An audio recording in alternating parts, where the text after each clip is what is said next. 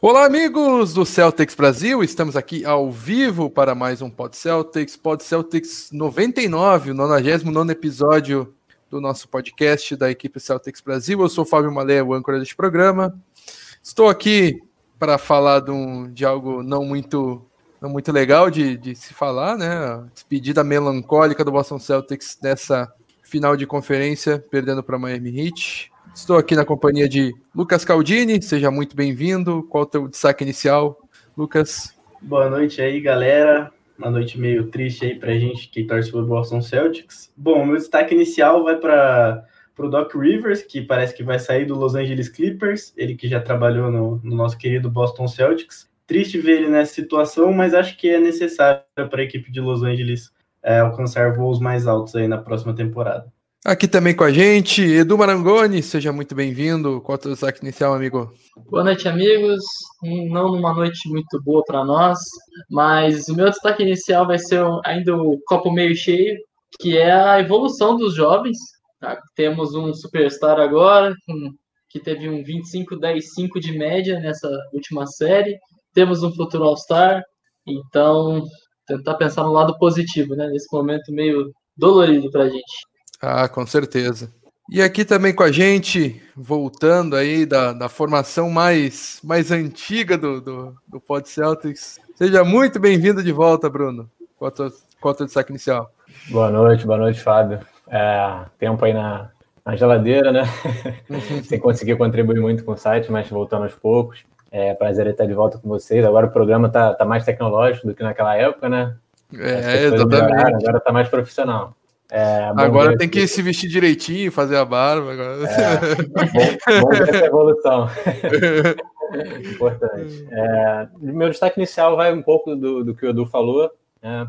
É, eu acho que é um momento né, que está todo mundo ainda muito frustrado, muito decepcionado com, com o desempenho que o Celtics teve é, especificamente nessa série contra o Heat. Né? Mas, cara, lembrar que a nossa dupla de, de, de garotos, né, tem 20, um tem 22, outro tem 23 anos. É, acho que tem um futuro brilhante, assim, os dois, né, pela frente. E, e acho que é, é, é, nisso que a gente tem que se apegar agora, né, que é um time que ainda tem um potencial aí para ser desbloqueado e que não tem nada perdido, não. É, é, tem que, como o Edu disse, né, tem que ver um pouquinho do, do copo meio cheio também, né, de, de de como essa equipe evoluiu, mas com certeza bate. Primeiro sentimento é o de frustração e de sentimento de que dava, né? Uh, aqui também com a gente Eduardo Natan Robson Santana, Pedro Campos Cardoso, fã do Edu Marangoni aí, Danilo Veronese sempre com a gente. Que dia ruim, amigos. O pior é que vamos ter que torcer para o time que nos eliminou agora. Pois é, Danilo. Agora é é, torcer pro torcer pro Miami Heat para não vermos o maior rival ser campeão agora na, nas finais da NBA, né? Uh, então vamos começar falando um pouquinho sobre uh, a começar pelo jogo pelo jogo 6, jogo derradeiro. Boston Celtics é, chegou a ter uma, uma, uma, vantagem de seis pontos no começo do, do, do quarto quarto. Deixa eu até confirmar aqui. Uh, 96 a 90, se não me engano. Exatamente, 96 é. a 90, com 9 e 15 do quarto quarto. E simplesmente o time teve um apagão, tomou uma run de 26 a 6, que ali acabou o jogo, né, pessoal? Não tem. E o time sucumbiu mentalmente, não foi. Uh, sei lá, um domínio do Miami Heat, nossa, uma grande defesa. Cara, o time sucumbiu mentalmente, tiltou, tiltou. É, foi algo que inexplicável, assim, o que, que aconteceu com o Celtics na, na, naquele, naquele princípio para o meio de quarto-quarto, né? Bom, eu acho que o jogo 6 da série foi meio que um desenho da série como um todo. A gente teve muitas, muitas chances de encerrar a série aí, encerrar a série não, encerrar melhor os jogos, né, ficar na frente. No jogo 1 e 2 a gente teve grandes lideranças, e o jogo 6 foi a mesma coisa, a gente conseguiu um momento muito bom ali no final do terceiro quarto. É, a gente empatou o jogo, ganhou moral no jogo, o Jalen fez jogadas espetaculares, e aí quando a gente conseguiu abrir a vantagem, parece que faltou administração de relógio, faltou administração mental para o time do Celtics e deixou escapar outra liderança, assim como foram em outros jogos, e acabou custando a série para a gente. Bruno, Edu, que vocês. O, o ponto que eu ia ressaltar era exatamente do Lucas, era o que eu tinha preparado. O jogo 6 foi um reflexo da série inteira. Hum, momentos bons de, de cada time, é, jogos meio equilibrados, mas no final do jogo parece que o Celtic sucumbiu à pressão e não conseguiu, entrava em pânico e não conseguia manter as vantagens. Chegou a perder uma vantagem de 17 no jogo, não lembro qual jogo, depois uma vantagem de 14 também. E ontem tomou uma run de 26 a 6 e entregou a partida. É, complementando o que o, que o Lucas e o Edu falaram, é, e aí falando não só especificamente do, do, desse último jogo, né, mas da série mesmo, é, eu acho que o, que o que ficou claro, assim, né, talvez até os torcedores lúcidos assim, de Miami concordem com a gente, é que é, o Celtics era o time mais talentoso, né, entre as duas equipes. Isso. É, isso se reflete até no placar da série, todo mundo sabe. É, o Celtics marcou mais pontos na série do que o, do que o Heat, né, levou o placar da série, e mesmo assim perdeu de 4-2, né, então é, de um lado, acho que a gente tem um time mais talentoso, e mas o Heat está aí para provar mais uma vez que talento por si só não ganha, não ganha jogo, né? não ganha é, série. Exatamente. É, então a gente pegou um time mais versátil né, do que o Celtics. Acho que o, é, essa questão da versatilidade ficou, ficou bastante evidente na série. E um time que, que mostrou mais identidade. Né? Acho que mostrou assim que, que sabia o que eles fazem de bom na quadra, né? sabiam o que eles tinham de melhor. É, e, e o Celtics, é, é, apesar de, de, de, mais talento, né, não, teve, não teve a capacidade de, de fechar os jogos né, nos momentos decisivos e sofreu mais uma vez na pós-temporada com essas instabilidades né, do time, essas instabilidades emocionais ali, momentâneas, famosos apagões que a gente já viu acontecer né, nos, nos, últimos anos de, de pós-temporada e o Hit não perdoou. É. E essa, essa história de que é, talento não ganha jogo ficou escancarada nessa série, né? Uhum. Porque se fosse. É, se só o talento. Se, se, o Celtics tivesse.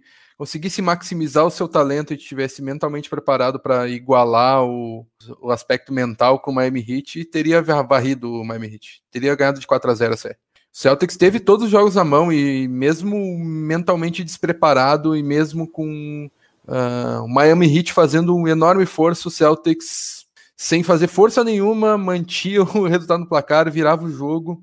E mais uma vez, uh, no último pod Celtics eu usei, eu usei essa analogia, eu acho que ela tá mais latente agora, que Boston Celtics é o time da Argentina e o Miami Heat é o time do Chile. E time da Argentina tem o Messi, tem o Messi, Agüero, Di Maria, Higuaín, companhia limitada, Chile com um monte de cara que joga na, no, Universidade do Chile, na Laú, e de vez em quando um Sanches e um Vidal ali, ganhou do, da Argentina duas vezes. É, é, é, o retrato que o esporte é assim, que os times melhor preparados mentalmente, fisicamente, podem sobressair o talento, né? Uhum. E o Hit já vinha de uma série assim, né? Todo mundo sabia que o Bucks era superior, é, e o time, assim, é, foi fantástico em quadra, né? É, e contra o Celtics, essa história se repetiu um pouco. Eu acho que o, o, os dois primeiros jogos foram fundamentais, cara. Assim, aquelas duas derrotas que a gente, aquelas duas viradas, né, que a gente que sacramentaram é, as duas vitórias do Heat no início da série, depois você correr atrás de um 2 a 0 numa final de conferência é, é difícil. Né? Um time muito jovem, com elenco curto, como o Celtics é, é, né? Acho que dificultou bastante. São coisas que é muito difícil você se recuperar, né? São erros que, que você paga muito caro uma coisa que eu que a gente aconteceu muito com a gente foi que a gente meio que se iludiu com a série do Toronto, achando que o time estava mais preparado mentalmente do que realmente estava. Na análise que eu fiz pré-jogo lá, lá no site, eu cheguei a comentar que eu acreditava que o Celtics venceria em seis, muito por conta do fato de dos jogadores do Heat, os principais, o Tyler Hero, o Jimmy Butler, o Adebayo, nunca eles nunca tinham liderado um time que tinha chegado às finais de conferência e poderiam pesar e poderiam pesar na hora de decidir jogos, mas aconteceu exatamente o contrário, que acabou pesando foi o, foram os jovens do, do Celtics e o Miami Heat acabou levando de letra. Pera aí que tem alguém querendo participar aqui, pera aí. Vamos continuando aí que é, probleminha sério. A gente falou um pouco isso no, no grupo conversando lá entre a galera do site, que a questão não foi só o só o Kemba, só o Hayward, só o Tatum, só o Brown. Todos os jogos que a gente perdeu no mental foi o time todo. Foi o Kemba chutando bola com 20 segundos de posse, foi o Smart fazendo um passe atravessado que resultava num estilo de Jimmy Butler e uma enterrada do outro lado, foi erro do Tatum na defesa, foi o Brown forçando arremesso de três, o Stevens que não parava o jogo, então assim, ficou difícil de culpar alguém, não é que não, foram quatro derrotas que teve um culpado, esse cara afundou esse jogo, não, foi o time como um todo, isso mostrou que falta alguém ali no vestiário, falta alguém né, no, na hora de pedir um timeout que que meio que deu um tapa na cara mesmo dos caras e falei, e aí, a gente vai perder esse jogo mesmo, a gente tá no controle, a gente é mais time, a gente vai deixar eles virarem outro jogo para cima da gente, eu acho que faltou alguém com esse perfil lá dentro. Uh, um companheiro nosso de, de Celtics Brasil, o Rômulo, que também é do, do Pod Celtics Vintage, né, Bruno? Uh, mais das antigueiras, dos primeiros episódios, agora um pouquinho mais, mais off aí. Uh, ele dizia que Uh, quando o Celtics foi lá e contratou Kyrie Irving e Gordon Hayward, uh, ele dizia que o, que o Celtics anterior estava no seu máximo porque não era um time talentoso, era um time que, de operários e é o talento que ganha, que ganha, que ganha campeonato, que ganha jogo e agora o Celtics ia, ia para cima. Mas é engraçado que o sentimento quando o Celtics foi eliminado pelo Cleveland Cavaliers com Isaiah Thomas, Avery Bradley, Jay Crowder, Kelly Olynyk, que a gente saiu não saiu com um sentimento de frustração, a gente saiu com um sentimento de orgulho pelo jogo 7 que fez contra o Wizards e pelo, pela série que, que, que fizeram todos esses jogadores. E agora o sentimento é de frustração, é de porque a gente teve a gente teve o gostinho pelo, pelo desempenho e pelo adversário que enfrentamos, a gente teve o gostinho de chegar numa final e por que não de ser campeão? Porque o Celtics foi o time que melhor jogou contra o Los Angeles Lakers durante a temporada regular. Então fica esse gostinho amargo, sabe? É, o...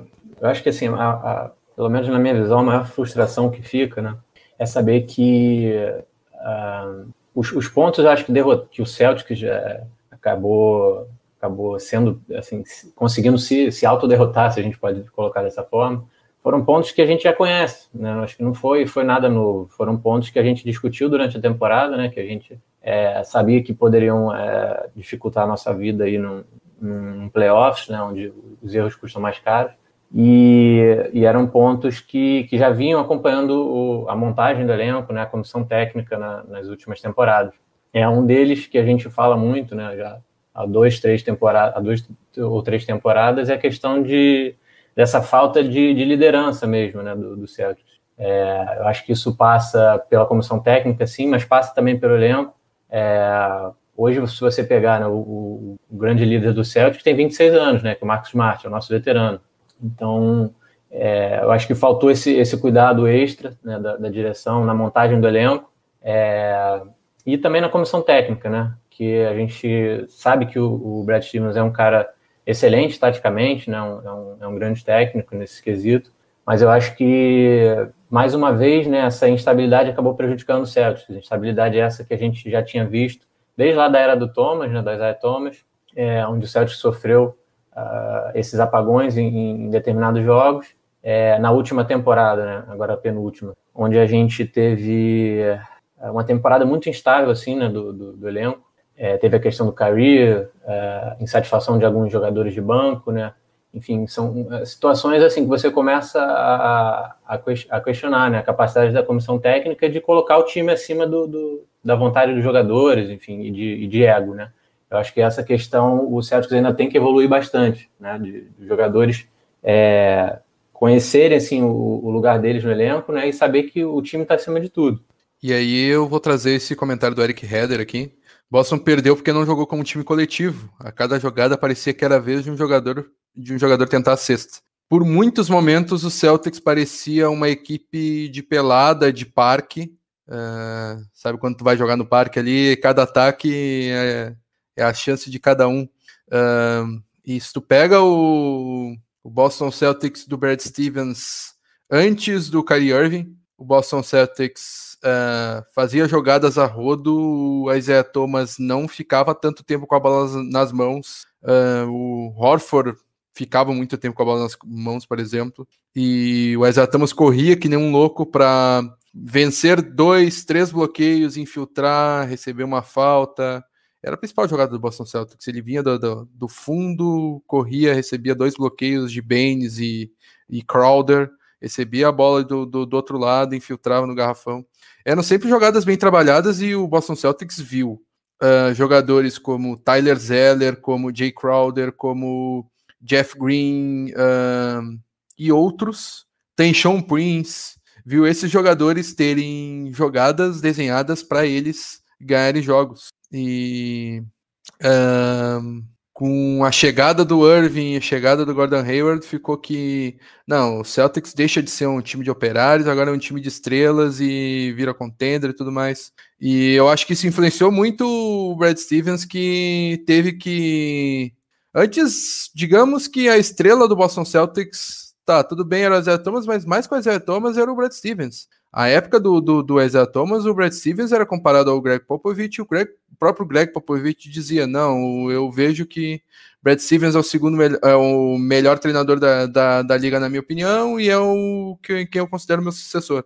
Um, o Celtics deixou de ser o time do Brad Stevens, virou o time do Kyrie Irving e foi um desastre.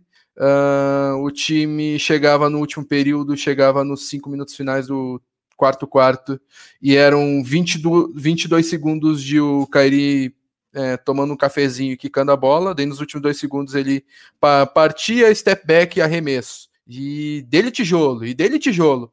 Uh, e saiu saiu o Kyrie Irving e isso continuou, só que passou e dividiu um pouco, né? Kemba Walker teve esses lances de isolation e nenhuma jogada trabalhada e principalmente o Jason Tatum.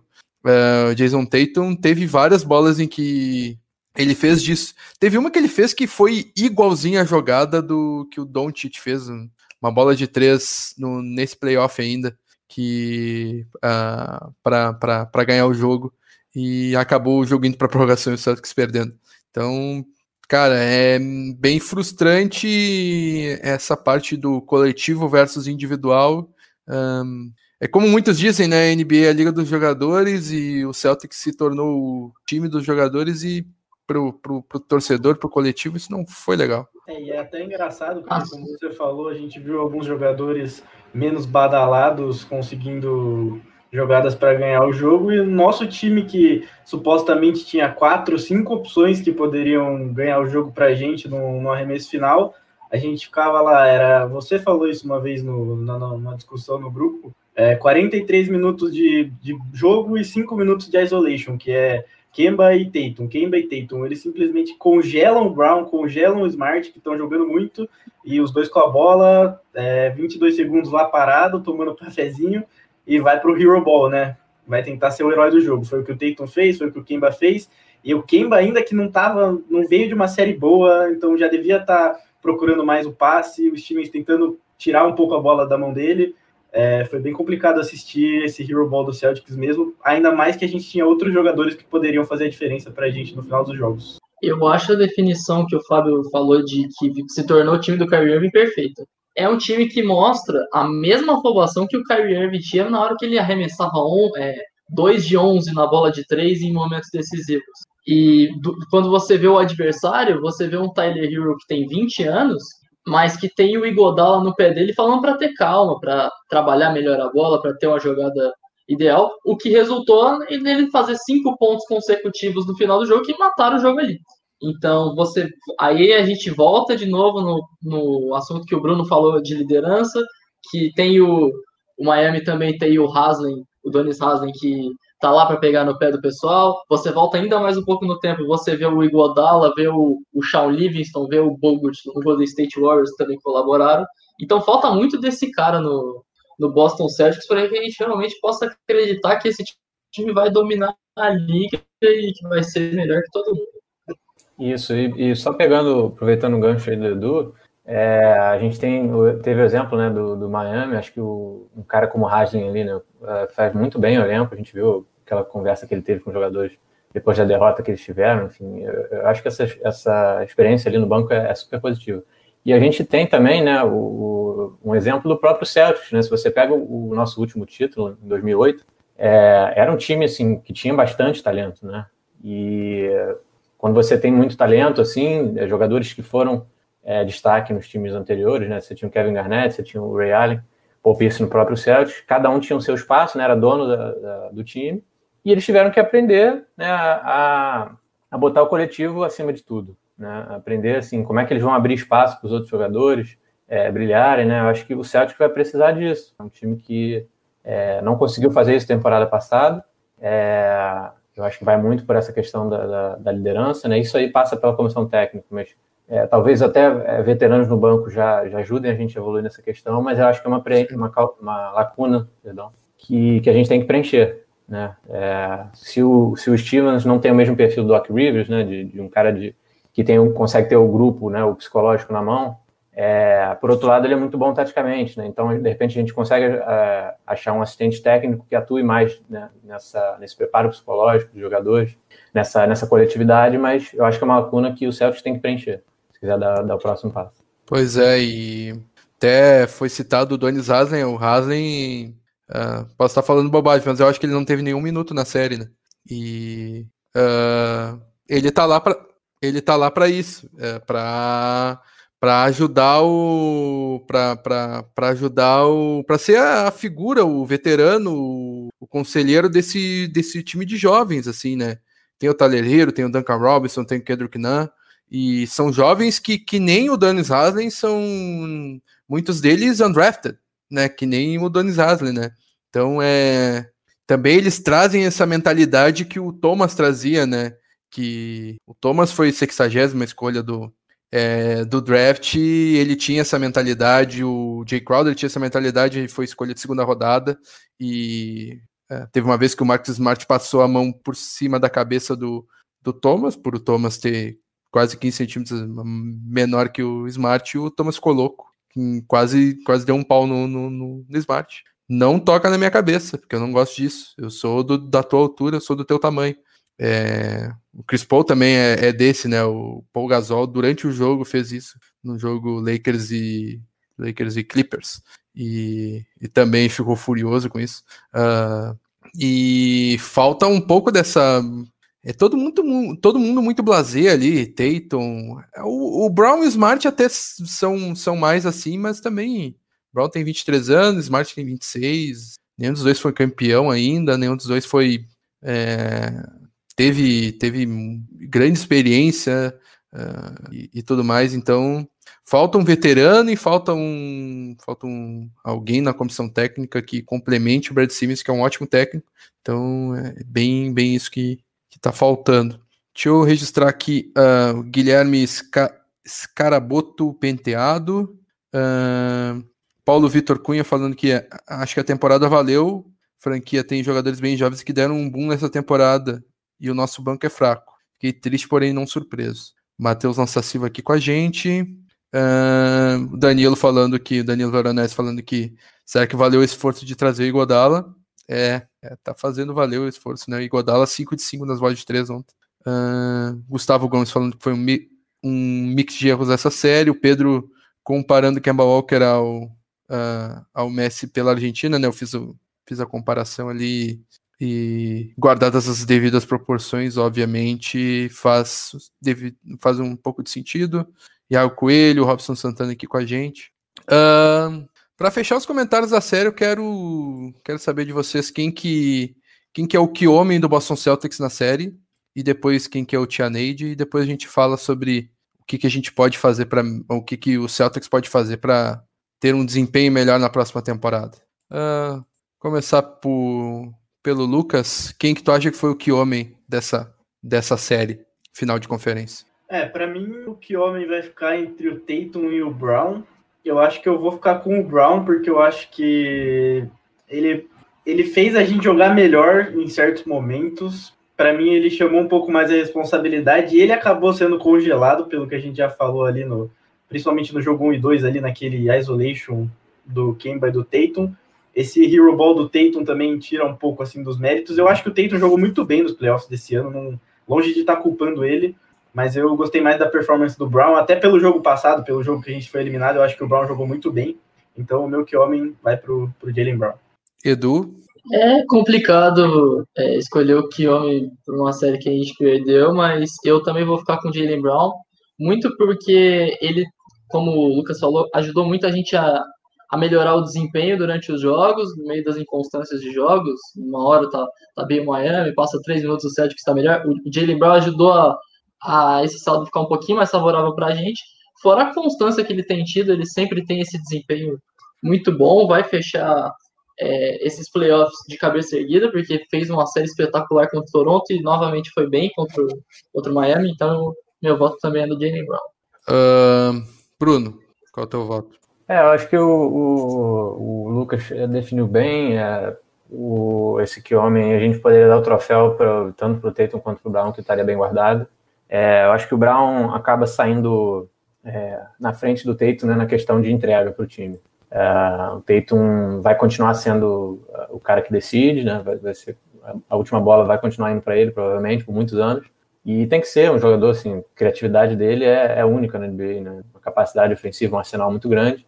Mas o, o Brown é um cara que entrega dos dois lados da quadra. É, não tem não tem tempo ruim para ele, ele marca quem tiver que marcar. É, já tinha feito uma baita série contra o Toronto, apagando o, Siakam e por muitas vezes defendeu bem nessa série, né? e matchups é, não tão fáceis assim, né?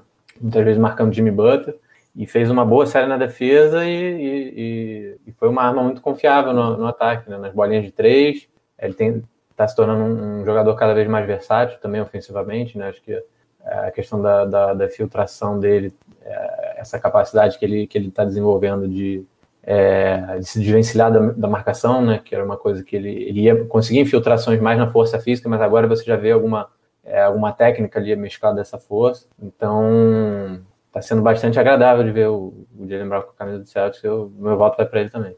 É, eu vou fechar essa unanimidade aí, passar os números do Jalen Brown aqui: 23,2 pontos por jogo, 1.5 steals, roubos de bola, muito importante na defesa, 2,8 assistências, 7,2 rebotes.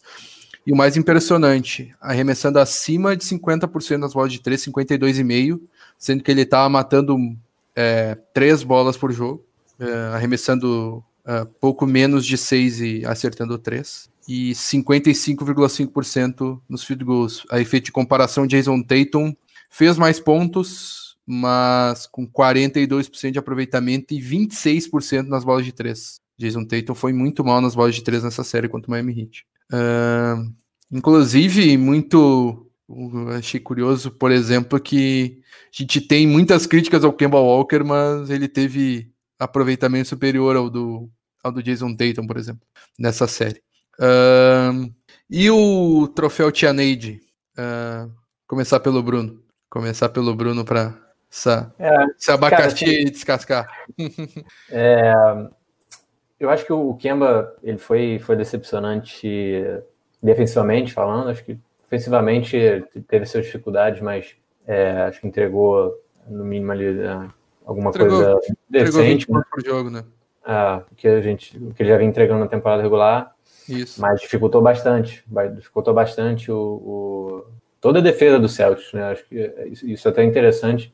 Uma coisa que o Stevens vai ter que se, se cuidar para a temporada que vem no CFT é como é que a gente vai é, armar um esquema né, né de pós-temporada para não sofrer tanto com, com o Kemba, porque ele é um jogador bom ofensivamente, é um jogador importante que provavelmente vai jogar em todos os jogos na pós-temporada, mas ele foi exposto na defesa né, nessa série. E o Heat soube, soube explorar isso muito bem. Né, também méritos para o exposto, que atacou ele a todo momento. É, eu lembro de quase todos os jogos, se não todos, o Kemba sendo pendurado cedo por faltas né, limitando os minutos dele na série, e com dificuldade de marcar pick and roll, enfim, várias dificuldades que, que refletiram em toda a defesa. Né? E o Thais é, começou a ficar sobrecarregado, é, muitas faltas também, marcando a Debaio.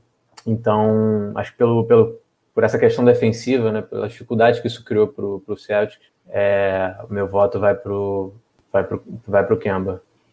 Uh, Edu? Meu voto é exatamente o mesmo do Bruno e pelas mesmas justificativas vai para o Kemba Walker também, porque ele acaba se tornando o alvo do ataque do Miami Heat. Ele não tá, ele não conseguiu marcar o pick and roll e a gente sabe que você não precisa de tantos pick and rolls é, bem-sucedidos para esquentar ou o Duncan Robinson ou o Tyler Hero. E isso aí acabou pegando muito para que a gente perdesse pelo menos uns dois, três jogos aí. Então eu também vou no Kemba. Lucas? É, eu vou no Kemba também, é, pelos mesmos motivos. Eu acho que se ele compensasse do outro lado, né, se ele compensasse no ataque, como a gente esperava, o Kemba, que sempre foi um jogador muito clutch, se ele decidisse mais os jogos para a gente nessa série, a gente até poderia esquecer um pouco do, do lado defensivo dele, que atrapalhou bastante. Então eu vou ficar com o Kemba também. Um, Kemba já eleito, eu vou, vou dar um, um, segundo voto aí pro Daniel Tais, que a única partida em que ele foi bem, o Celtics ganhou por. É, conseguiu colocar o, o, o segundo, o terceiro time em quadra, que foi a única partida em que ele foi bem, que ele teve 15 pontos, é, 15 pontos, 13 rebotes, 3 tocos e conseguiu marcar bem uh, na, na, naquele jogo que foi o jogo 5? 5. Uh, nos demais jogos ele deixou a desejar, foi engolido pelo Adebayo e um, claro que não, não é muito uh, ele se esforçou, ele não não uh, ele não, não não foi por falta de esforço, mas uh, ficou ali uma, um, sentimento de que ali era o caminho das pedras do, do, do time com Adebayo,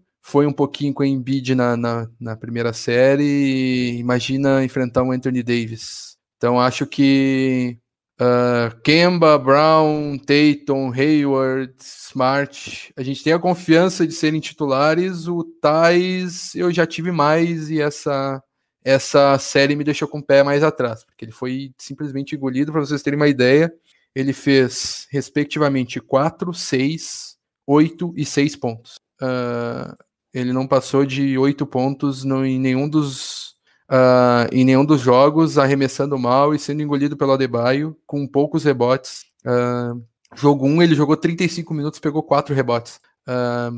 é complicado. Eu acho que ele fez uma boa temporada regular, não dá para Tem muita gente que fica. Ah, eu quero André Drummond, ah, eu quero Tristan Thompson, quero. Não, calma aí, pessoal. O Thais é melhor que esses aí, mas uh, às vezes eu, eu acho que ele precisa de uma ajuda ali, alguém, me, alguém com que passe mais confiança na, na rotação. Uh, mais do que Robert Williams, Grant Williams e René Canter. Né? É, só, só é, complementando aí, Fábio. Eu até, o, o nome do Thais me veio na cabeça antes do, do Kemba Walker, né? Mas eu, eu acho que o, o, a questão, assim, que a gente espera muito do Kemba, né? E do Thais, assim, a gente sabe que é um bom jogador, mas é um cara ali que tem um contratinho, né? De, de 5, 6 milhões. Sim. É, a gente não, não, espera que ele, não espera tanto assim dele, né? Que ele vai ter um desempenho fantástico assim nos playoffs. E é um, foi um cara, assim, que é, na temporada regular, eu acho que o encaixe dele foi muito bom, né? Desde o início. É, foi uma temporada que a gente começou, inclusive, muito, com muito medo disso, né? Muito assim, cara, quem é que vai ser, né? Com a saída do Horford, quem é que vai assumir ali a posição 5? É, e o quanto isso vai limitar o Celtics na temporada, né? Eu acho que ele pô, trouxe uma resposta super positiva. É, foi uma agradável surpresa durante a regular. E, assim, o Adebayo é um grande jogador também, né? É, isso, com certeza. Dificulta um pouco também. É, mas aí só, só queria adicionar isso. E assim, galera, é, acho que a gente falou também, e, e aí já fechando né, esse, esse bloco da, dos comentários sobre a série, cara, a gente perdeu com um time mais talentoso, né? Mas do outro lado, cara, que trabalho que o Miami fez também, porque é, não é um time né, recheado de talento, mas, cara, começa pelo, pelo Pat Riley, né? Trabalho incrível deles. O Miami desmancha o, o Big Tree, né? de Bosch, Wade e, LeBron James, e seis anos depois, sem nenhuma pick top 10, tá de volta aí uma, uma NBA Finals. É, porra, conseguiram uma dupla excelente aí no Adebayo e no, no Tyler Hero. É, souber, eles souberam mesclar juventude e experiência, né, coisa que eu acho que faltou um pouco para o Celtics na montagem do elenco. É, e também passa pelo, pelo Spolstra, né, que era um cara contestadíssimo na época do, do Big Three. Nessa temporada ele deu aí mais uma prova que ele é um, é um grande treinador também. Enfim, montou um time porra, versátil, com identidade, a gente não perdeu para qualquer time. Os caras meteram 4x1 no, no Bucks. É, então, assim, apesar de, de, a gente ter falado que, que o Celtics decepcionou né, na, durante a série, acho que o, o, Miami também merece crédito. Com certeza.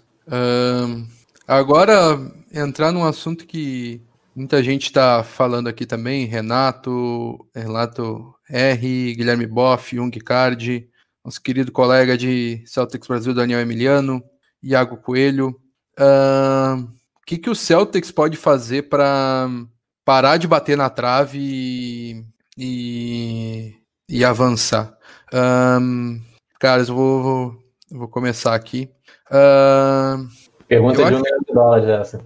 É, eu vejo muita gente pedindo, ah, vamos trocar o Hayward por mais três piques por tal, por tal boneco e vamos trocar, vamos trocar técnico, vamos trocar o GM, vamos trocar o piso do Tilly Garden. Calma, eu acho, uh, eu acho sinceramente que o Uh, o Boston Celtics está bem servido de técnico. O Brad Stevens é um dos melhores técnicos da NBA mas eu acho que a comissão técnica pode ser melhor preparada.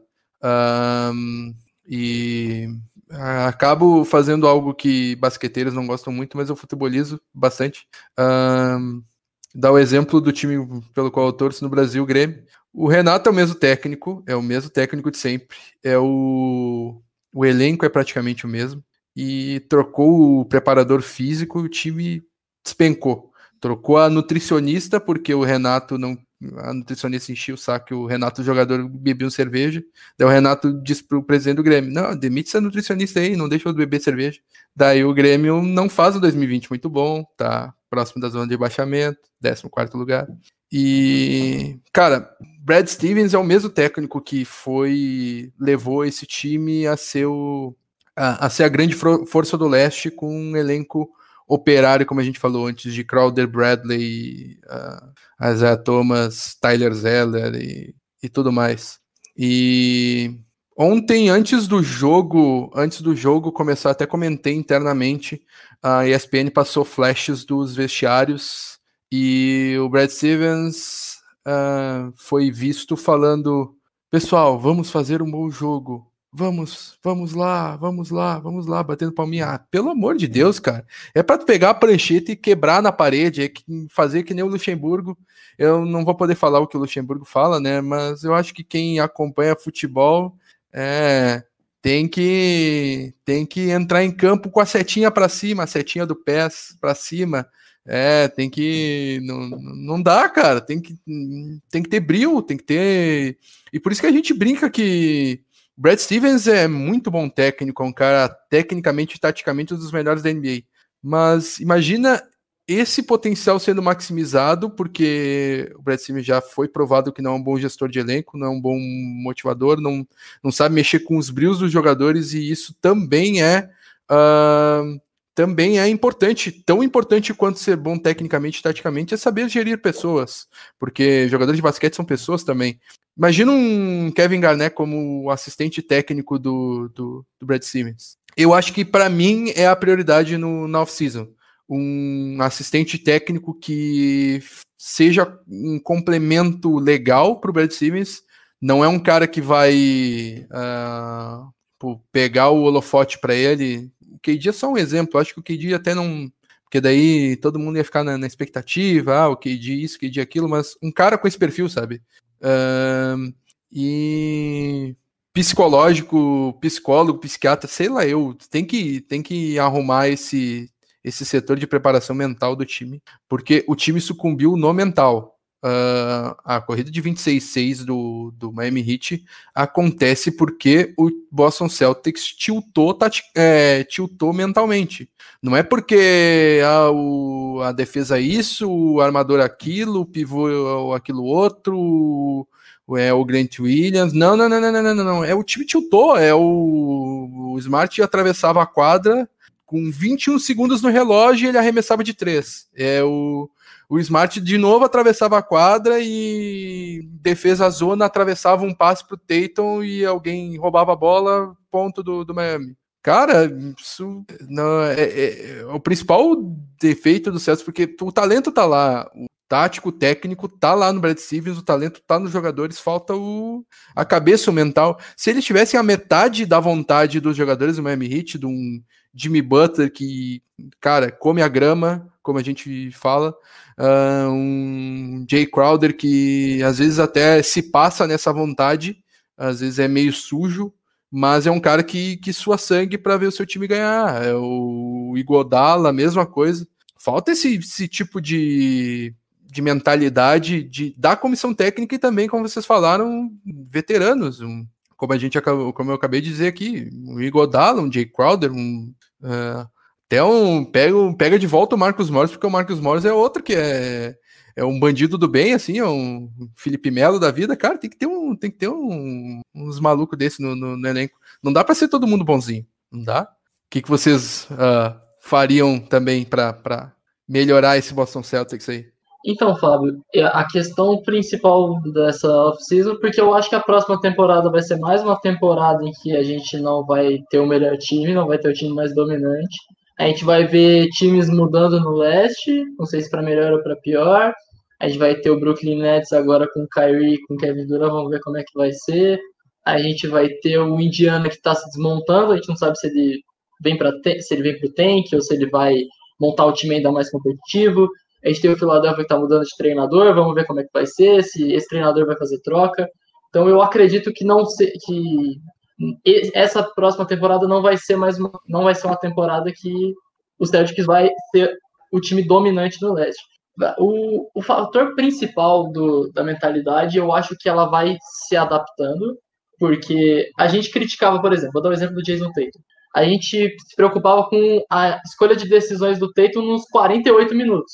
Para essa temporada, a gente já é, a gente já percebe que a gente, a gente critica os últimos 5, 6, 7 então, isso é um claro sinal de evolução. Eu acredito que nessa temporada isso vai se encaixar pro, pro, com os meninos.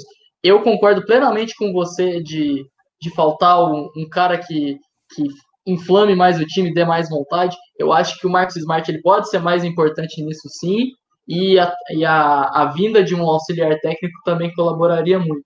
Para o Celtics de fato se tornar um time que domine o, a conferência e tenha reais chances de título, entre para a temporada como favorito, eu acho que ali a gente vai ter que mudar alguma coisa no, com os bigs.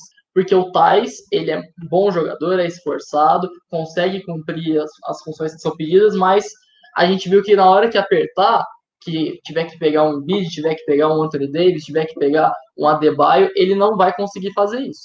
Então a gente vai, vamos ver o que o Denis vai fazer. Acho que ele vai ter que ir atrás de um de um big, não sei o que, que ele vai fazer, quem ele vai ter que trocar, mas alguma coisa nesse quesito tem que ser mudada. Daniel Tais que tem 2 metros e 3 medido com, com tênis de sola alta, né? É, é. Bruno. É, eu, eu assim, vou, vou, de encontro com, com o que você falou, Fábio. Eu compartilho dessa ideia, né? A gente já até falou lá no grupo internamente é, como esse, esse fator psicológico é importante, né? Ainda mais um time que tem muitos jovens, né? É, essas oscilações é, são, de certa forma, esperadas, mas é, essa eu acho que é uma lacuna muito importante da gente preencher. É, você trazer. E aí eu não digo assim, não, não necessariamente tem que ser na, no, né, um assistente técnico, na comissão técnica.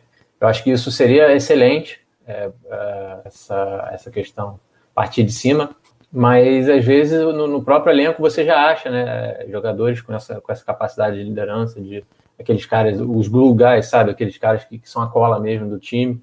Hoje eu vejo pouco isso. Eu acho que é, o Smart ele tem uma importância assim abismal nisso, nesse, nesse aspecto. É, mas muitas vezes eu vejo ele assim com, com, sabe quando o cara tem uma personalidade assim muito diferente do elenco e só ele né, leva para esse lado. Então acho que é, essa é uma lacuna que a gente tem que preencher. É, outro ponto que eu acho que, que, que traria uma evolução grande para a equipe é a questão do banco, né? É, a gente viu que, às vezes, assim, cara, você não, não é que vai porra, deixar de ganhar um título por causa de, de, de um banco, né, de, de, um jogador espetacular como. Assim, você não precisa trazer o sexto homem né, para o teu time subir de patamar. É, inclusive o próprio Clippers, né, que foi derrotado aí de uma forma totalmente inesperada, tinha o melhor banco da liga né, e deu no que deu. Mas são, são peças que podem trazer uma, uma uma mudança de jogo, né? Uma resposta para alguma, alguma, ou melhor, alguma contra-resposta, né? Dentro de uma série. É, essa batalha dos, treinadores, né? O, o Stevens às vezes olhava para o banco e eu, eu acho que ele deve ter ficado meio é, sentido bastante limitado assim, nesse sentido, né? Porque o, o Hit tinha essa versatilidade e o Celtics não conseguia ter resposta. Então, acho que chegou a hora, assim, do Celtics ali, na, principalmente no banco, né? A gente trocar a palavra apostas, né, para a palavra certeza mesmo. Então, pegar uns veteranos eh, que a gente sabe o, o que, que eles vão poder contribuir, né, em vez de ficar desenvolvendo garotos agora é, e sem saber onde vai dar. É, eu acho que tem, tem assim, vai, ter, vai ter bastante é, aí úteis nessa, nesse próximo mercado. E, eu, sinceramente, não acho que a gente precisa de uma grande troca. Né? Acho que o Celtics tem que estar aberto a isso, óbvio. O Danny Ainge, eu acho que vai ser bem mais ativo do que ele foi essa temporada, nesse sentido. Eu acho que o Celtics vai explorar algumas trocas, alguns cenários de troca. Mas eu acho que é um time assim, que o, o núcleo dele tem potencial. A gente tem potencial para chegar numa final de NBA e aí é 50-50. É, é, é, tudo pode acontecer. Então, eu, eu, acho que esses dois pontos assim que eu, que eu destacaria. Lucas? Bom, eu concordo plenamente com a parte da comissão técnica. É, o Brad Stevens ele tem esse perfil mesmo mais calmo, mais centrado, e às vezes a gente precisa mesmo de um cara que bata a prancheta na parede, só não dê tapa na cara dos jogadores porque seria demais, mas precisa dar uma acordada. É, a gente precisa de uma melhora assim na, na, comissão técnica. O banco é outro fator que incomodou a gente a temporada toda e nos playoffs principalmente. A gente não é, nem, nem é um sexto homem, até porque a gente tem um ótimo sexto homem, que é o Smart, quando o elenco está completo. É, mas é ter um elenco um pouco mais profundo, um cara que possa entrar e meter umas bolinhas para a gente, fazer a diferença ali quando nossos chutadores estão mal. Então eu acho que a gente precisa buscar jogadores com esse perfil e com um DNA de campeão mesmo, que é o que já comentaram ali sobre o Igodala, né? Que o Hit trouxe o Igodala, é um jogador com DNA campeão, vai para sua, sei lá, sexta final agora. Então, eu acho que a gente precisa de um jogador desse tipo, precisa fazer uma melhora aí na comissão técnica é, o Tatum e o Brown vão evoluir, eu acho, mentalmente ainda. É, como o Edu falou, o Tatum já evoluiu essa temporada. Eu acho também uma coisa que eu queria falar na hora que a gente falou do Kiomi, eu esqueci de comentar. É, muita gente trata o Tatum como nosso franchise player, mas eu acho que ainda existe uma pequena dúvida sobre o Tatum e o Brown, porque em momentos o Brown parece ser um cara mentalmente muito mais preparado do que o Tatum é. É, o Brown ele é um jogador um pouco mais simples do que o Tatum é. O Tatum faz jogadas muito diferentes, ele tem é, um arsenal ofensivo muito grande, mas o Brown dos dois lados da quadra é, é mais completo. Então eu acho que achar essa identidade do time também é algo muito importante, porque é, a gente ainda precisa definir quem é o Batman e o Robin. Atualmente acho que está mais para o Tatum Batman e o Brown Robin, mas é, definir uma identidade é importante, cada jogador saber o seu lugar na hora de decidir o jogo eu acho que são vários ajustes pequenos. Como o Bruno falou, a próxima free agency aí vai ser uma free agency com várias, várias peças que podem ser pontuais para a gente. Eu acho que a gente precisa sim ser ativo no mercado, precisa fazer mudanças, mas eu não acho que precisa ser troca o Kemba, troca o Hayward, troca todo mundo. Eu acho que é mais um acertinho pontual no banco ali, uns dois, três jogadores que podem carregar o piano ali para a gente nos momentos necessários. Deixa eu registrar que o Alex Ercolim está aqui com a gente. Vinícius Gaes, que também concorda conosco, nosso companheiro de Celtics Brasil, que um, um auxiliar que chute porta, por favor. É isso aí. Caixa de Márcia está aqui com a gente. Uh, quem mais? Jung Card, falando que só tem cara engraçado no Boston. Esse, é, esse é o problema, é verdade. Tem, tem que ter um, uns caras antipáticos mesmo. E daí o pessoal agora tá, tá pedindo o que, que, que, que a gente poderia. É, poderia. Quais são as opções viáveis? Falam aqui, já vi falar em Aizatoma, já vi falar mais para sobre alguns outros jogadores. Vamos lá, tem o S. Oliveira, Bruno Sasson, Gustavo Viana. Obrigado, Gustavo. Um, quem que vocês acham que seriam nomes viáveis aí na próxima free agency? Eu acho que, para começar, eu acho que um alvo bem interessante, que provavelmente não, não é tão badalado, não vai ser tão badalado assim, e que eu acho que pode ser um bom upgrade para o banco do Boston Celtics, é o Etwan Moore. Uh, um cara que tem bola de três, tem defesa e, e acrescentaria ali no banco do, do Celtics. O que vocês acham? Eu vou ser bem honesto aqui, eu ainda não, não parei para analisar o mercado, quem vai estar disponível e tudo mais. Mas eu vi lá no grupo, o Fábio chegou a comentar o nome do Moore, me agrada bastante. é uma coisa que a gente precisa, a gente precisa de um, de um cara para matar umas bolinhas quando algum dos titulares não está bem, isso acaba sendo bem recorrente por se tratarem de, de jovens. Então eu só vou acrescentar aqui que eu sou favorável aqui ao, ao Moore no time. Tem, tem também aqui, deixa eu trazer mais algum nome pro, agora pro Lucas comentar. Colocar vocês na fogueira, vocês vão, vocês vão falando também. DJ Augustin é outro que vai ser é, free agent e é um armador que traz pontuação do banco, né? É, eu acho interessante a opção de Augustin, porque traz pontuação, talvez fosse mais consistente do que o Anamaker na, na parte ofensiva da quadra. A gente sabe que os times gostam bastante do Anamaker, mas eu acredito que seria um upgrade, né, para reserva do Kemba. Inclusive, quando o Kemba tivesse nessas noites aí que. Na, na série contra o Heat nem tanto, mas contra o Raptors ele teve noites péssimas. É, talvez você deixar o DJ Augustinho ali tem, tem um pouco mais de playmaking, né? Ele consegue armar um pouco melhor jogadas para o time do que o próprio Wanamaker, até, até talvez que o próprio Kemba Walker em alguns momentos, não que ele seja melhor que o Kemba, mas eu acho que é uma boa opção sim. E o Etuan Moore eu acho que é uma opção melhor ainda, ele é exatamente o que o Celtics precisa, já, já jogou em casa, né? Então acho que eu acho que quase todos os torcedores do Celtics gostariam de ter um jogador desse no banco. É, considerando assim que o, o, o Smart vai sair do banco, né, na temporada que vem, provavelmente, é, acho que ele é uma é o sexto homem, né, independente de quem chegar, acho que ele é uma peça importantíssima, ele é o armador é, da segunda unidade, e assim, eu, acho que a carência que, que a gente tem, né, é, é realmente a questão da pontuação né, do banco, porque o, o Smart ele consegue contribuir nesse quesito às vezes, é, o Canter consegue ajudar, né, dependendo do matchup.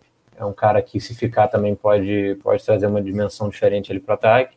É, mas acho que ficou, ficou faltando um, um shooter mesmo, né, um arremessador de, de, é, de bola de três, enfim, um cara que, que tem a movimentação off-ball também. É, eu acho que um nome bom para isso é o, é o Bertans, né? Vai ser um cara que é bastante concorrido, né? Mas acho que valeria a tentativa de trazer. Me agrada uhum. bastante o nome dele. É, Marcos Morris vai ser é, free agent, né? Isso, os dois. É um cara Marcos que já, e o Marquif. É, já, é, assim, os gêmeos. É, o Marcos Morris, cara, sou fã dele. Assim, é um cara que todo mundo sabe que é o mau caráter, mas é o mau caráter que você gosta de ter no teu time. Né? Você não gosta de jogar contra. Exatamente. É, exatamente. Então, assim, são, são nomes que. São dois nomes que eu gostaria bastante que, que o Celtics corresse atrás. Nessa linha aí tem o Marco Bellinelli também. Sim, Bellinelli seria um, um arremessador. É, assim, o, o, eu acho que o, o Celtics é, vai ter boas opções no mercado, né? Uhum. E tem o Milcep também, né? Se não me engano, o Milcep Isso. É, eu tava aguardando o Milcep e o Baines pro final, mas vamos, vamos colocar é. aí. Paul Milcep e Aaron Baines, para mim, é o sonho, sonho Qualquer um dos dois é um baita de um, de um sonho realizado. Nessa uhum. free os dois vão ser free Eu, eu ainda prefiro o Baines ao Milcep, mas uh, uh, toda a exceção que o, que o Celtic tiver aí, joga no Baines que é, é sucesso. O Baines encaixou muito bem, né? No, é. Teve aqui, pô, um cara muito importante na, na engrenagem até, não só defensivamente, mas na engrenagem ofensiva, né? Um cara que Sim. é um dos principais bloqueadores do Celtics. Uhum. É, hoje a gente tem, depende muito do Tais e o Baines, cara, supriria essa, essa ausência, essa ausência não, essa carência é, muito bem. Edu? Eu gosto muito dos nomes aqui citados. Minha única preocupação quanto a esses nomes é, o, é quanto eles vão ganhar. Se, considerando que isso não afete na renovação de algum jogador mais importante, em um dos nossos pilares, eu sou totalmente favorável ao Bertrands, ao, ao DJ Augustin, Milcep, é, o Aaron Baines é o, é o sonho. O Aaron Baines ali seria o ideal para você fechar esse elenco. Então são todos bons nomes, mas espero que não comprometa no cap depois. Deixa eu trazer mais comentários da galera aqui. Paulo Vitor Cunha, sobre o Hayward uh, aceitando a player option, Vale a pena trocar pelo valor? É, eu acho que troca pelo Gordon Hayward não, não, não vai ser valiosa para o Boston Celtics neste momento, porque ele vai aceitar a player option, obviamente. Eu não, não vejo alguém declinando trinta e tantos milhões de dólares. Uh, e, e acho que uh, por ser o último ano de contrato e pelo por ele ainda não ter não, não, não, não ter tantos holofotes. E ele fez uma boa temporada, né? Até um pouco subestimada e ofuscada pelo, pelo jogo dos outros três jogadores, mas ele foi um grande facilitador uh, nessa temporada, mas também as lesões uh, deixam o pessoal com medo, então ele não está num valor bom de mercado, então é preferível manter ele no, no, no elenco e, e levar ele é, levar ele para frente. Não sei se, o que, que vocês acham aí do. do Cara, é, até voltando lá no, no, ponto que a gente falou, né, do que, que o, o Celtics precisaria para dar o próximo passo aí. Eu acho que o, o ponto que, que o Stevens deveria olhar com mais cuidado, né, não só o Stevens, mas a comissão técnica, como é que a gente consegue envolver mais o, o Gordon Hayward no ataque, né? Porque a gente tem, a gente sabe, cara, um cara que tem um potencial absurdo, assim, tem, tem visão de jogo, mas tem potencial para pontuar também, né? Não à toa foi o principal é, jogador do, do Utah Jazz no, nos anos que esteve lá, né? Teve duas temporadas assim de, de mais de 20 pontos, ou beirando ali os 20 pontos. É, então, é, de repente, achar mais espaço para ele jogar com a segunda unidade, para ter mais a bola nas mãos, é, tirar um pouco. Eu, eu, acho que ele, eu vejo muito, é, muitos jogos o Hayward muito pendurado no perímetro. Né? Eu acho que é um cara que tem pô, um mid-range fantástico, assim como o Kemba isso deve ser mais explorado, enfim, às vezes a solução é, pode vir até do, do, próprio elenco, né? Você não só trazer novas peças, mas descobrir novas maneiras de você usar as peças que você tem hoje, né? Exato, eu acho que, como o Fábio falou, ele foi um pouco ofuscado pelo, pela temporada do Brown, do Tatum, e ele é um ótimo jogador na época do, do Jazz, ele teve ótimas temporadas e ele tem, dos dois lados da quadra, muito recurso. É tanto defensivamente, ofensivamente, eu acho que ele é o nosso maior facilitador, é o cara com maior visão de jogo. Então, ele ficou visível a diferença que ele fez para a gente na volta contra o Miami no jogo, no jogo 3. É, jogo 3. Jogo 3, jogo 4, jogo 3. É, infelizmente, ele jogou muito mal no último jogo, no jogo 6. Isso também pesou um pouco. É, ele errou algumas bolas desmarcado, bandeja fácil embaixo da cesta. Mas eu acho muito interessante essa ideia de trazer ele com a segunda unidade. Não que ele tenha que vir do banco, mas às vezes ele sai ali no, nos três, quatro primeiros minutos, depois volta quando entrar a segunda unidade para carregar ali o peso que fica sempre na mão do Anamaker, que fica na mão até do Smart, que foi muito bem ofensivamente, mas não é um jogador que a gente sempre conta com aquela consistência ofensiva. Então, eu acho que o Hayward não é um jogador que vale a pena trocar, apesar de que a gente vai pagar 34 milhões para ele na, na player option.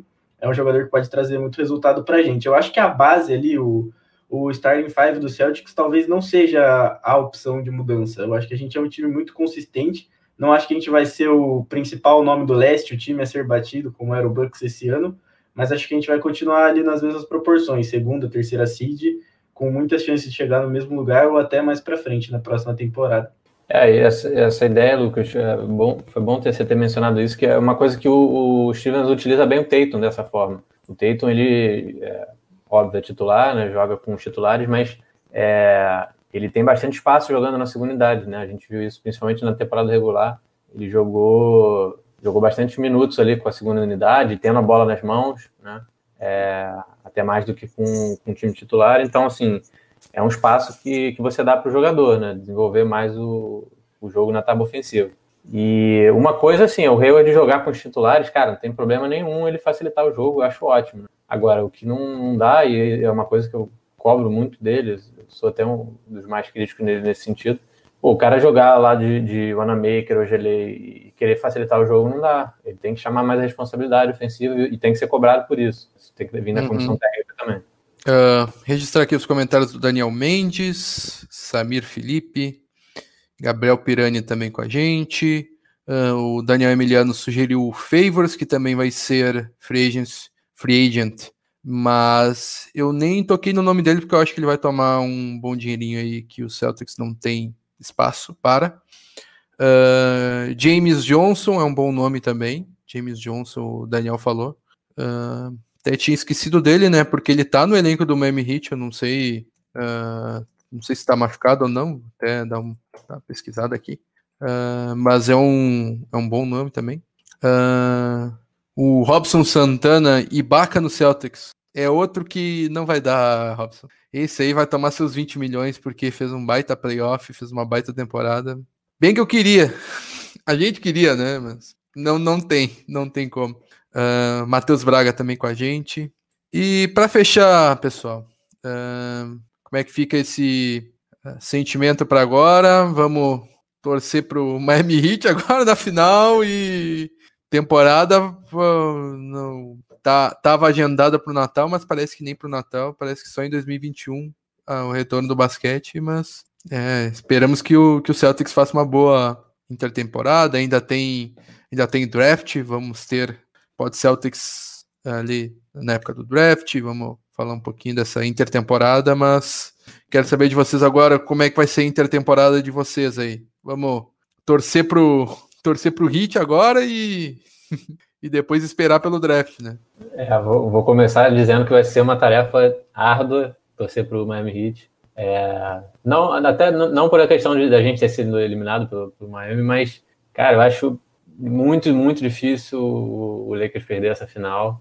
É, por mais assim, certinho, por mais é, duro que Miami jogue, acho muito difícil, cara, acho muito difícil. E Bom, intertemporada, cara, vai ter coisas aí para a gente comentar, como você falou, draft vai acontecer, não falta muito, né? Vamos começar aí já a estudar os prospectos, é, a gente vai se preparar, né, para como, como se o Celtics fosse manter as escolhas, né? A gente não pode contar que é, com trocas, apesar de que eu acho provável que o Celtics busque por trocas, a gente vai fazer a preparação aí para estudar os jogadores do mesmo jeito. E, cara, fazer um convite aí também pro pessoal que não acompanha futebol americano, temporada da NFL tá sensacional. Uhum. Já começou aí, pô, quem quiser acompanhar, cara, ESPN, mesmo quem, quem, quem ainda não, não acompanha, acho que vale, vale a pena, porque é, vai ser fantástica essa temporada. Hoje, inclusive, jogaço, hein? Do meu, é, do meu daqui, daqui para quem tá assistindo ao vivo, daqui uns 20 minutos. Isso, daqui a pouco começa. Edu? Para essa intertemporada, além de torcer fortemente para o Miami Heat nessas próximas duas semanas, é, o que vai ficar para mim é a grande curiosidade do que, que o Danny Ainge vai fazer nesse draft. Eu realmente não faço ideia do que pode acontecer. Ele tem, ele tem muitas opções de, de ideias para conseguir mexer. Ele certamente vai mexer porque eu acho que o Celtics não vai draftar três jogadores de primeiro round nesse time aí, eu acho que não faz muito sentido. Então eu tô curioso para isso. No mais é, é esperar, como você falou, não vai ter, não deve ter NBA no Natal, só 2021, então acho que o que nos resta é mais acompanhar esse draft aí. Lucas? Bom, é torcer pro Heat vai ser difícil mesmo depois de perder para eles desse jeito amargo, mas é. Esperamos aí que eles continuem surpreendendo, igual surpreenderam a todos, surpreenderam a gente. É, eu espero que, que o Celtics faça uma boa off-season aí, que traga nomes bons na free agency, no draft, que faça trocas. Eu acho que a gente não pode desanimar, porque eu acho que foi uma boa temporada. Dá aquele gostinho de que poderia ter sido mais, mas eu acho que a gente está na posição que a gente queria estar. É, temos dois nomes jovens, temos um futuro ótimo pela frente. Então, acho que é isso. Torcer para o Hit e torcer para a próxima temporada ser reforçada aí, vir com bons nomes do banco e let's go rumo ao 2018. É. Temos que acreditar aí, vamos ficar, ficar atento aí aos movimentos de Danny Ainge que já está trabalhando desde ontem e assim eu espero, né? Não, não tem férias. Se, se, se, tiver na, se tiver na praia, já vamos já vamos para o CT protestar, acabou a paz, diretoria incompetente, não, não, não dá. Não dá, não dá, não dá. então tá, pessoal. Nas, uh, esse é o 99 episódio. Vamos ter o centésimo episódio. Vamos fazer um, uma, uma, uma, baguncinha legal. Fique, fique atento uh, no nosso canal no YouTube e no, nos agregadores de podcast. Visite o nosso site celticsbrasil.com.br. Se inscreva nas, nas, nossas redes sociais, vai estar no rodapé do site: Facebook, Twitter, Instagram, uh, YouTube. Uh, nos sigam nos agregadores de podcast, a gente está no Spotify, a gente está no Apple Podcasts, no Google Podcasts uh, e tudo mais. E, e é isso, rumo a, a, a, intertemporada que às vezes é mais divertida que a temporada, que, a, que, que alguns momentos da temporada regular, né? Aquela expectativa, será que o Gordon Hayward vai assinar, não vai assinar, vai assinar, não vai assinar?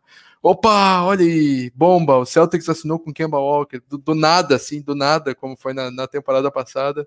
Então é isso, é bem divertido e temos diversão pela frente. Vamos torcer para que uh, o Andy consiga montar um time competitivo para a gente levantar o caneco na próxima temporada. Muito obrigado, Lucas, Edu, Bruno, todo mundo que esteve aqui com a gente nos comentários e assistindo a gente. Grande abraço e tchau, tchau.